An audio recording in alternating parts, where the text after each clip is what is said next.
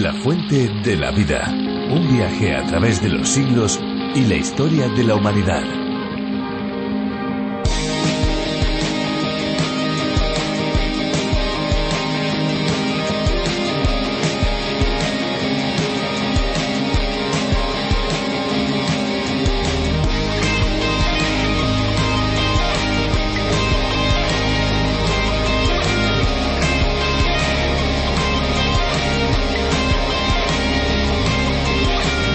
El peróxido de hidrógeno, más conocido como agua oxigenada, tiene muchas propiedades y beneficios que se pueden utilizar en el hogar de una manera moderada. Es muy importante tener en cuenta que este tipo de producto no puede ser utilizado en altas cantidades, puesto que puede llegar a ser inestable e incluso tóxico.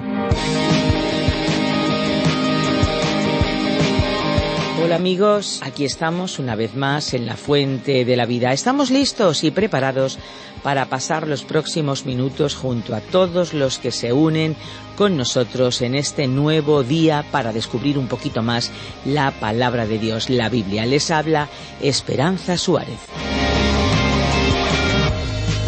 Este es un programa que llega hasta cada uno de ustedes desde los estudios de Radio Encuentro Radio Transmundial en España. Somos parte de la mayor red de radios del mundo, a través de la cual se difunde, entre otros, este espacio, el programa La Fuente de la Vida, en sus más diversas versiones.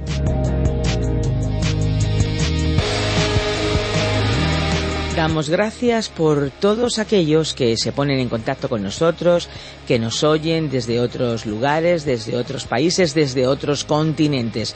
Muchísimas gracias a todos ellos. No sabemos desde dónde contacta usted hoy, desde dónde hoy nos escucha. ¿Por qué no nos llama? ¿Por qué no nos escribe y nos lo cuenta? 601 20 32 65. 601 20 32 65. Les recordamos que también estamos en Facebook. Síganos. Pueden escribirnos también a info arroba radioencuentro.net. Mientras escuchamos la canción que ya prácticamente va a entrar en un segundo, nos alegrará saber que usted nos acompaña. Ahora ya, dentro música.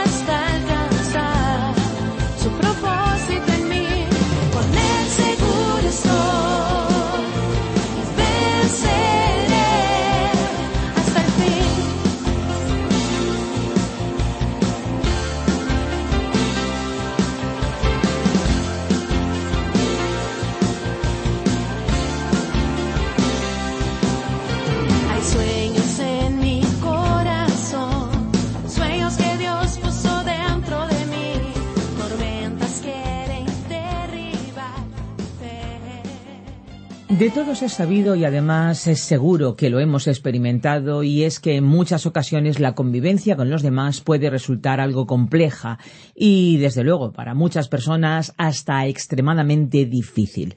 Todos tenemos intereses particulares que deseamos cumplir y que nos llevan a tener actitudes que en bastantes ocasiones puede disgustar a los otros, a los demás es como el que, por disfrutar de una buena música, pone el volumen al máximo sin pensar en el descanso de los vecinos. Le suena familiar, ¿verdad?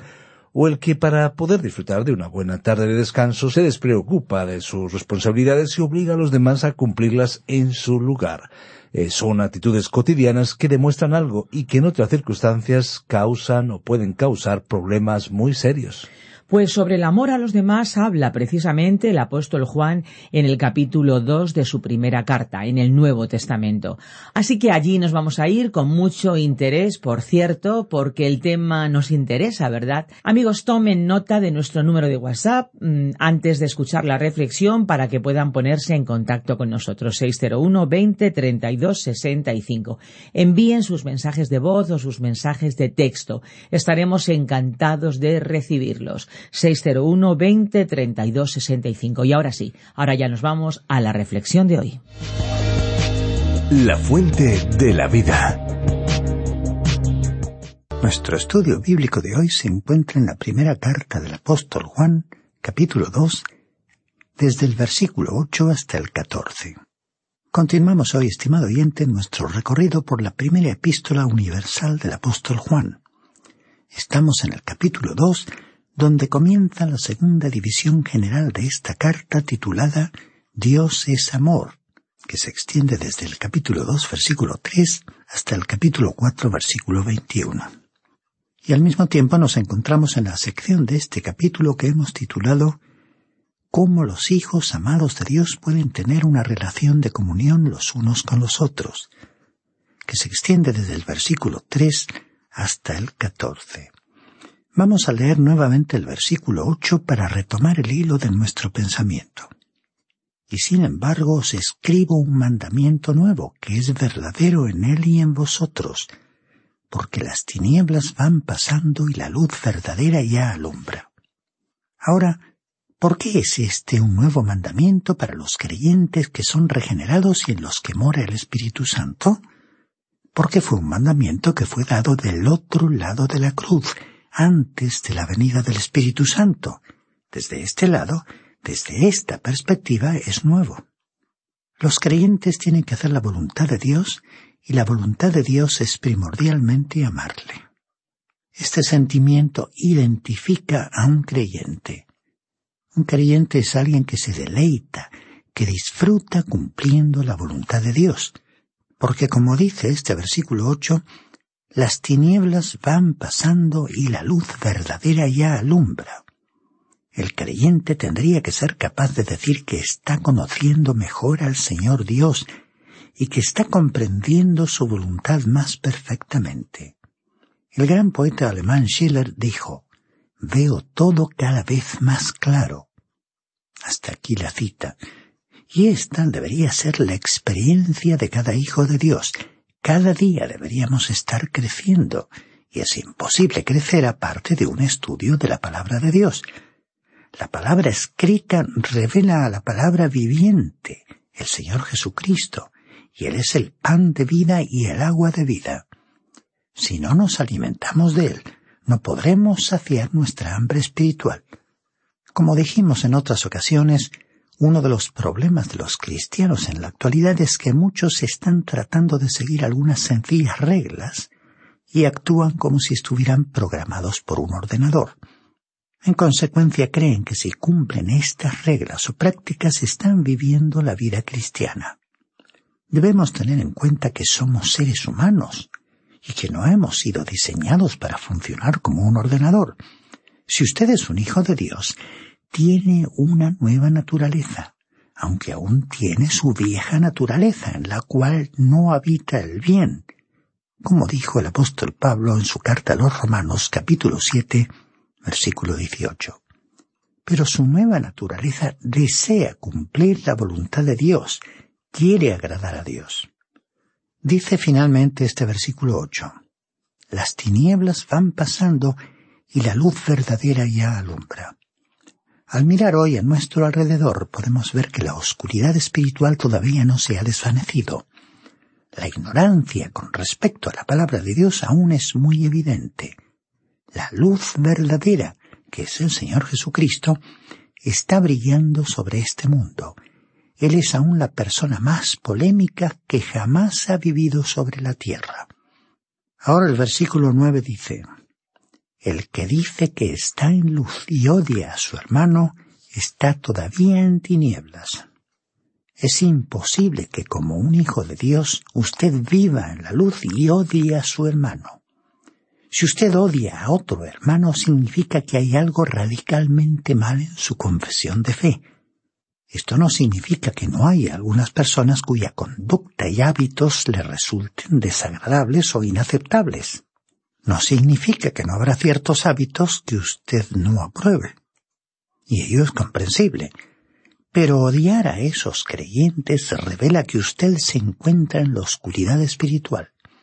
El odio hacia hermanos en la misma fe es una evidencia de que una persona no está viviendo en la luz. En este sentido hay algo que tenemos que recordar.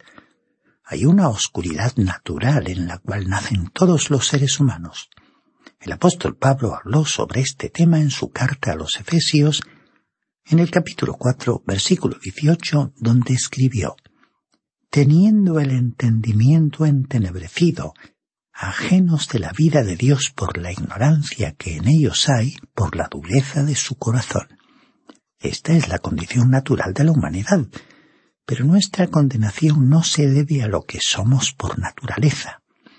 El apóstol Juan dijo en el capítulo 3, versículo 19 de su Evangelio, Y esta es la condenación, que la luz vino al mundo, y los hombres amaron más las tinieblas que la luz, porque sus obras eran malas. Esto es algo muy importante y esperamos que usted no lo pase por alto. Nosotros no somos responsables porque nacimos en la oscuridad y porque nuestro entendimiento está oscurecido. Somos responsables si rechazamos la luz que viene hasta nosotros por medio de la palabra de Dios. Ahora, si usted vive en la luz, ésta ahuyentará todas las tinieblas en vez de apartarse de sus rayos escrutadores, permita que ellos examinen su corazón. Si una persona persiste en rechazar esa luz, llegará un día en que Dios quitará completamente esa luz, o esa persona resultará quemada, afectada. Esaú, el hermano de Jacob, era esa clase de individuo, era un hombre bronceado por el sol. No sólo había quemado su piel físicamente, sino que también se había quemado espiritualmente. ¿Qué significa estar bronceado por el sol? Bueno, esto quiere decir que la piel absorbe todos los rayos de luz con excepción de un rayo en particular, y ese es el que quema la piel. El alma que no acepta al Señor Jesucristo como Salvador, la luz del mundo, será quemada de la misma manera en que lo fue Esaú. Juan colocó aquí una prueba para ver si estamos en la oscuridad. Leamos los versículos 10 y 11. El que ama a su hermano permanece en la luz y en él no hay tropiezo. Pero el que odia a su hermano está en tinieblas y anda en tinieblas, y no sabe a dónde va, porque las tinieblas le han cegado los ojos. Cuando el Señor Jesús estaba aquí en la tierra dijo, Yo soy la luz del mundo. El que me sigue no andará en tinieblas, sino que tendrá la luz de la vida. Como podemos leer en el Evangelio de Juan capítulo 8 versículo 12. Estimado oyente, necesitamos aplicar este test a nuestras propias vidas. ¿Ha confiado usted realmente en Cristo? ¿Es Él su luz? ¿Es Él quien le está guiando a usted para que no deteste a su hermano? Ahora, por supuesto, hay otros creyentes cuyos hábitos a usted le desagradan. Puede que usted sienta aversión hacia algunas de sus expresiones. Puede que usted incluso tenga una personalidad que choque con la de otro hermano, pero eso no significa que tenga que odiarle. En este pasaje el apóstol Juan nos ha dejado la siguiente gran declaración. Pero el que odia a su hermano está en tinieblas y anda en tinieblas y no sabe a dónde va porque las tinieblas le han cegado los ojos. Si usted desea saber con total seguridad si usted es un hijo de Dios, aplique este test a su propia vida. Si usted está detestando a su hermano, entonces está viviendo en la oscuridad. Si usted está amando a su hermano, se encuentra viviendo en la luz. La vida cristiana puede en realidad representarse como un triángulo.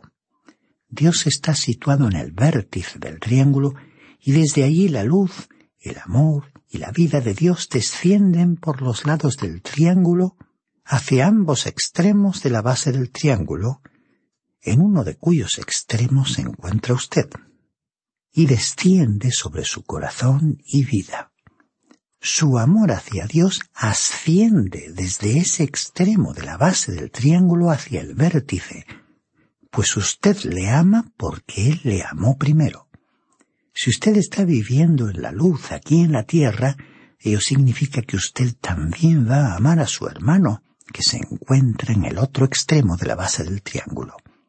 Usted no puede decir que ama a Dios y que odia o detesta a su hermano. Esto es absolutamente imposible, y el apóstol Juan más adelante dejará bien en claro esta verdad. En este punto nos parece que el escritor se apartara del tema que había estado siguiendo. Así, el apóstol comenzó a hablar sobre tres diferentes niveles de creyentes. Veamos entonces el versículo 12 de este segundo capítulo de la primera carta de Juan.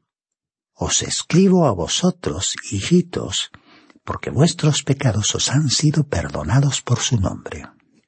La palabra para hijitos en el original es tecnia, y se refiere a niños recién nacidos, y creemos que es una referencia a todos los creyentes, indiferentemente de su edad o de su madurez como creyentes. La base sobre la cual se apoyan todos los cristianos es el perdón de los pecados a causa de la sangre derramada de Cristo. También hay que destacar que algunos creyentes permanecen en esa condición de niños pequeños y nunca salen de ese estado, Ahora veremos que el apóstol Juan se refirió a otro grupo. Leamos el versículo 13 de este segundo capítulo. Os escribo a vosotros, padres, porque conocéis al que es desde el principio. Os escribo a vosotros, jóvenes, porque habéis vencido al maligno. Os escribo a vosotros, hijitos, porque habéis conocido al Padre.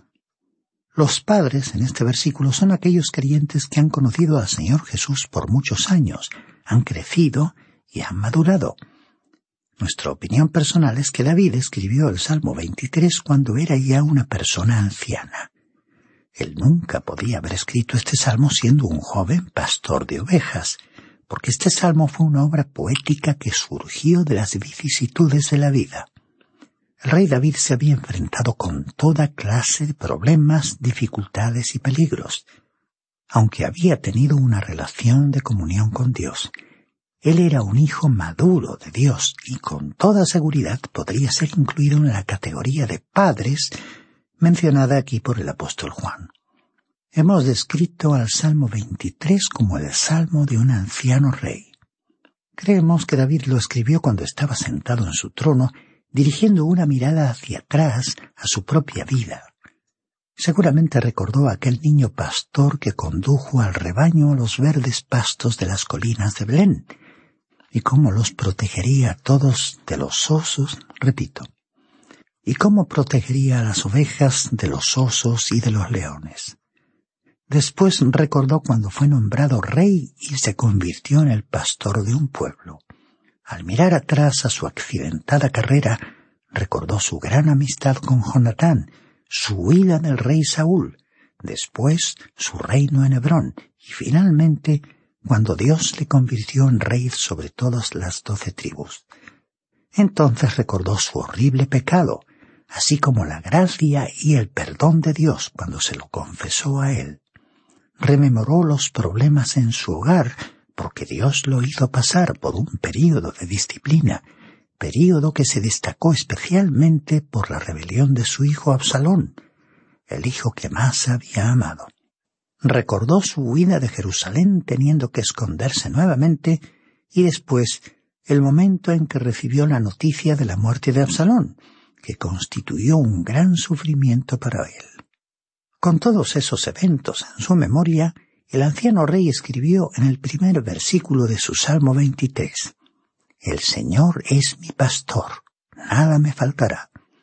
Como hijo maduro de Dios, relató cómo Dios lo condujo hacia los pastos verdes y lo llevó junto a aguas de reposo, y cómo restauró su alma. Y así fue a personas como David, que Juan incluyó en la categoría de padres. Pero observemos que el versículo 13 también dice, Os escribo a vosotros, jóvenes, porque habéis vencido al maligno. Los jóvenes aquí mencionados no eran tan maduros como los llamados padres, es decir, que no tuvieron la experiencia que habían acumulado sus padres, pero ellos habían aprendido el secreto de cómo vencer al enemigo por medio de la sangre de Cristo.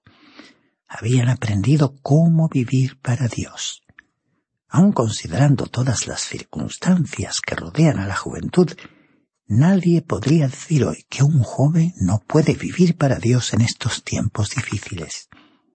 En este versículo 13 destacamos también la siguiente frase, Os escribo a vosotros, hijitos, porque habéis conocido al Padre. El término hijitos en este caso proviene de la palabra griega paidia, que se refiere a pequeños inmaduros.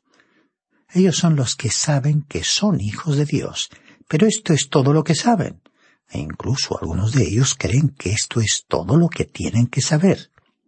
¿Cuántos hijos de Dios caen dentro de esta clasificación? En algunos círculos cristianos usted podrá tener la sensación de que se encuentra en una guardería espiritual. Aunque los incluidos dentro de este grupo se han desarrollado físicamente, y algunos incluso tienen el cabello gris, son espiritualmente inmaduros, no parecen crecer en ningún momento. Ahora veremos que Juan tuvo que añadir algo más y entonces repasó nuevamente cada uno de estos niveles antes mencionados. Leamos el versículo 14 de este segundo capítulo que dice, Os he escrito a vosotros, padres, porque habéis conocido al que es desde el principio. Os he escrito a vosotros, jóvenes, porque sois fuertes y la palabra de Dios permanece en vosotros y habéis vencido al maligno. La primera frase es igual a la del versículo 13 y en ella el apóstol no añadió nada a lo dicho anteriormente, porque uno no puede ir más lejos en este tema. Como lo expresó el apóstol Pablo en su carta a los Filipenses capítulo 3 versículo 10. Quiero conocerlo a Él y el poder de su resurrección, y participar de sus padecimientos hasta que llegue a ser semejante a Él en su muerte. Ese mismo conocimiento es lo que convierte a alguien en un padre en la esfera de Cristo. Estimado oyente, ¿cómo llega uno a conocer a alguien? Viviendo con esa persona día tras día.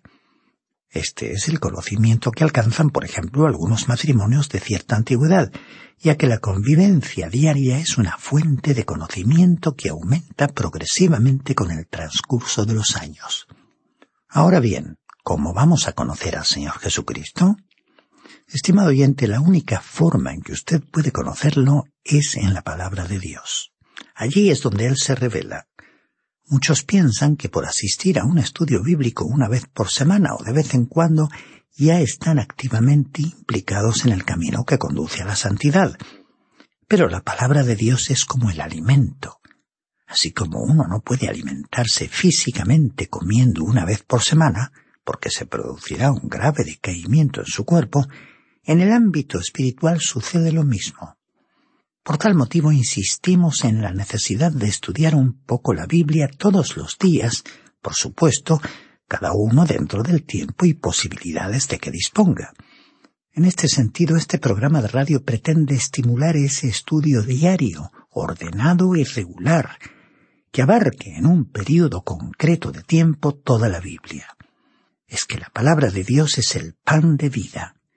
Si hemos de conocer a Cristo debemos convivir con Él en su palabra a medida que experimentamos las alegrías y aflicciones de esta vida. A continuación Juan se dirigió al segundo grupo diciendo, Os he escrito a vosotros, jóvenes, porque sois fuertes y la palabra de Dios permanece en vosotros y habéis vencido al maligno. En el versículo anterior Juan dijo que los jóvenes eran fuertes y eran capaces de vencer al maligno, pero en este versículo 14 añadió el secreto. La palabra de Dios permanece en vosotros. Estimado oyente, ¿cómo podemos usted y yo vencer al maligno? Pues con la palabra de Dios. En la carta a los Efesios, el apóstol Pablo presentó la armadura del cristiano, detallando cada una de sus partes, y el arma ofensiva es la espada del Espíritu, que es la palabra de Dios, como podemos leer en el libro de Efesios capítulo 6 versículo 17. Si usted va a ser capaz de defenderse a sí mismo del diablo, tendrá que poseer un buen conocimiento de la palabra de Dios. La razón por la cual tantos creyentes sucumben ante los efectos del sistema de valores del mundo es que no están estudiando la palabra de Dios. En el cuerpo físico nos alimentamos tres veces por día, porque necesitamos la comida física para adquirir fuerzas. De la misma manera, tenemos que ser conscientes de la gran importancia que tiene también el alimento espiritual para recibir las fuerzas que provienen de Dios. Y ahora llegamos a una sección que podemos titular Los hijos amados no deben amar al sistema del mundo. Sección que se extiende desde el versículo 15 hasta el 28 de este mismo capítulo. Muchos preferirían separar a esta sección del contenido de la sección anterior, pero creemos que esta sección en gran medida forma parte del tema que el apóstol Juan ha estado tratando. El apóstol ha venido desarrollando el tema de cómo los hijos de Dios pueden saber que son realmente sus hijos. Ha dicho que la manera en que lo podemos saber es a través del hecho de que le amamos y que obedecemos sus mandamientos. Más adelante Juan nos diría que los mandamientos del Señor no son gravosos, es decir, que no son difíciles de cumplir. Aquí no estamos hablando sobre los diez mandamientos dados en el Antiguo Testamento, sino de los mandamientos comunicados por el Señor, porque hemos sido introducidos en el lugar santísimo para tener una relación muy personal con el Señor Jesucristo. Alguien ha sugerido la siguiente división, que consideramos muy adecuada. La carta a los romanos trata el tema de cómo salimos de una casa de esclavitud.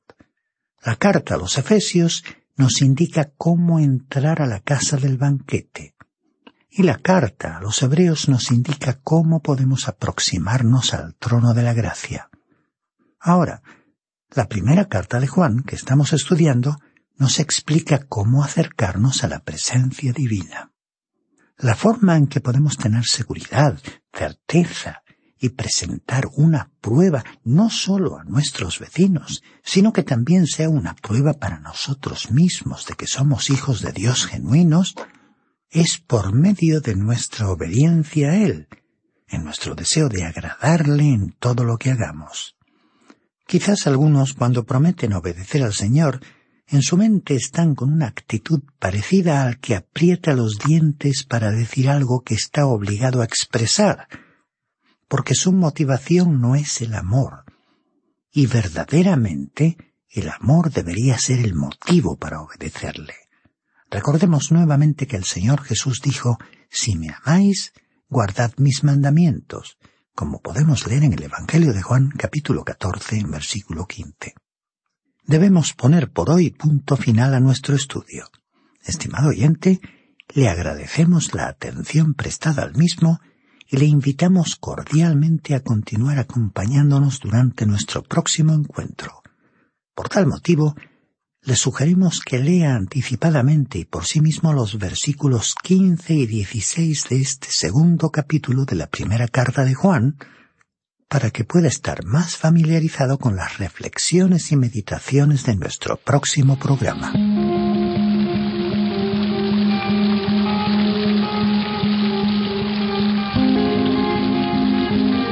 Hemos llegado al final del programa de hoy y ahora toca despedirse. La verdad es que, ¿cómo se pasa el tiempo de rápido cuando se está en buena compañía, verdad? Hay que decir que si no pueden acompañarnos por la señal de radio, les recordamos que el programa de hoy y los anteriores están disponibles en nuestra web lafuentedelavida.com o bien en la aplicación La Fuente de la Vida que también se puede encontrar con el nombre a través de la Biblia.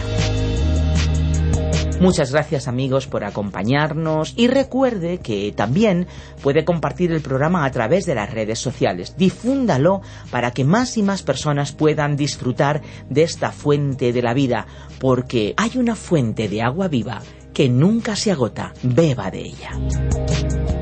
Este ha sido un programa de Radio Transmundial producido por Radio Encuentro, Radio Cadena de Vida.